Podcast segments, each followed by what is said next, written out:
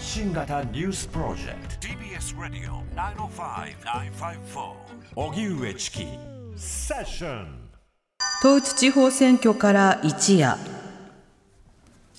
昨日行われた統一地方選挙の東京23区の区長選では豊島区で高際みゆき氏北区で山田加奈子氏江東区で木村弥生氏がそれぞれ当選しました。23区で新たに3人の女性区長が誕生し女性区長は足立区杉並区品川区と合わせて過去最多の6人となりました。一方岸田政権の中間評価と位置づけられた衆議院参議院の5つの補欠選挙は昨日投票と開票が行われ自民党は4勝しました。衆院の山口2区4区接戦となった千葉5区参院大分選挙区を制しました。日本維新の会は衆院和歌山1区で勝利。立憲民主党は公認候補を擁立した3選挙区で全敗しました。スーダン72時間の停戦期限が経過。軍と準軍事組織 RSF の軍事衝突が続くスーダンでは日本時間の今日午後1時両者が合意した21日から3日間の停戦期限が経過しました。こうした中、各国は自国民や外交官らの国外退避を進めています。関係者によりますと、およそ60人いる日本人の一部も首都ハルツームから別の都市へ陸路で移動していて、到着後自衛隊の輸送機で退避させることなどが検討されているということです。一方、日本政府は NSC 国家安全保障会議の会合を開催。現地にいる日本人の安全確保策について話し合ったとみられます。東京レインボープライド開催。各国の大使も参加。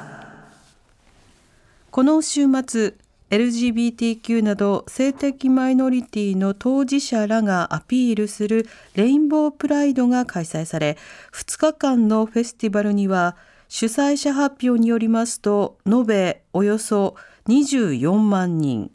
昨日開催されたパレードにはおよそ1万人が参加しました。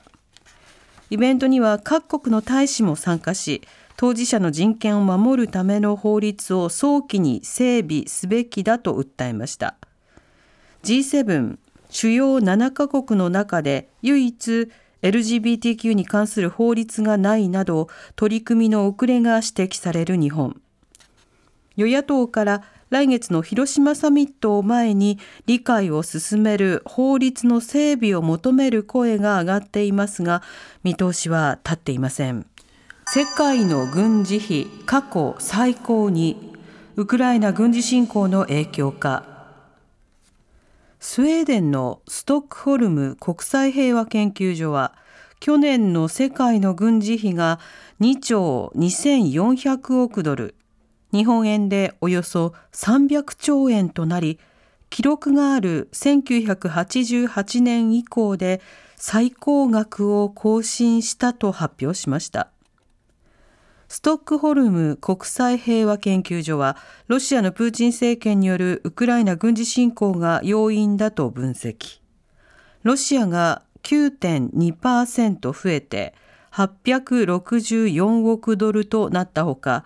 ウクライナは640%増えて440億ドルとなり、GDP の34%を占めています。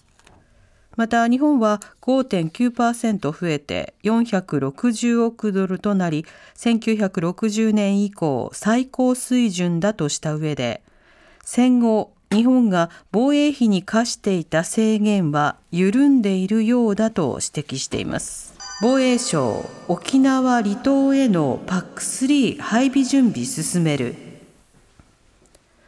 松野官房長官は今日の会見で沖縄県の陸上自衛隊石垣駐屯地と与那国駐屯地に PAC3 地対空誘導弾パトリオットを配備すると明らかにしました。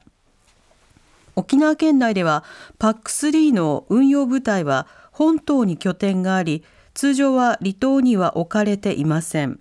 これは北朝鮮が計画する軍事偵察衛星の発射に備えるもので宮古島や石垣島それに与那国島への展開が想定されます。防衛省は関連部隊や隊員を早期に送り日本の領域に落下した際の迎撃態勢を整える方針です。韓国が日本を優遇国に再指定。韓国は今日安全保障上の脅威となる物資や技術の輸出手続きで優遇を与える国に日本を再び指定しました。対象国となったことで規制対象である物資などの輸出の審査期間が15日から5日間に短縮され提出書類も減ります。両国は徴用工問題で関係が悪化し2019年に互いを優遇国の対象から外していましたが先月の首脳会談以降再指定に向けた協議を進めていました。今後日本は協議を通じて韓国を対象国に再指定するかどうか検討するということです。Session. Radio 905 954.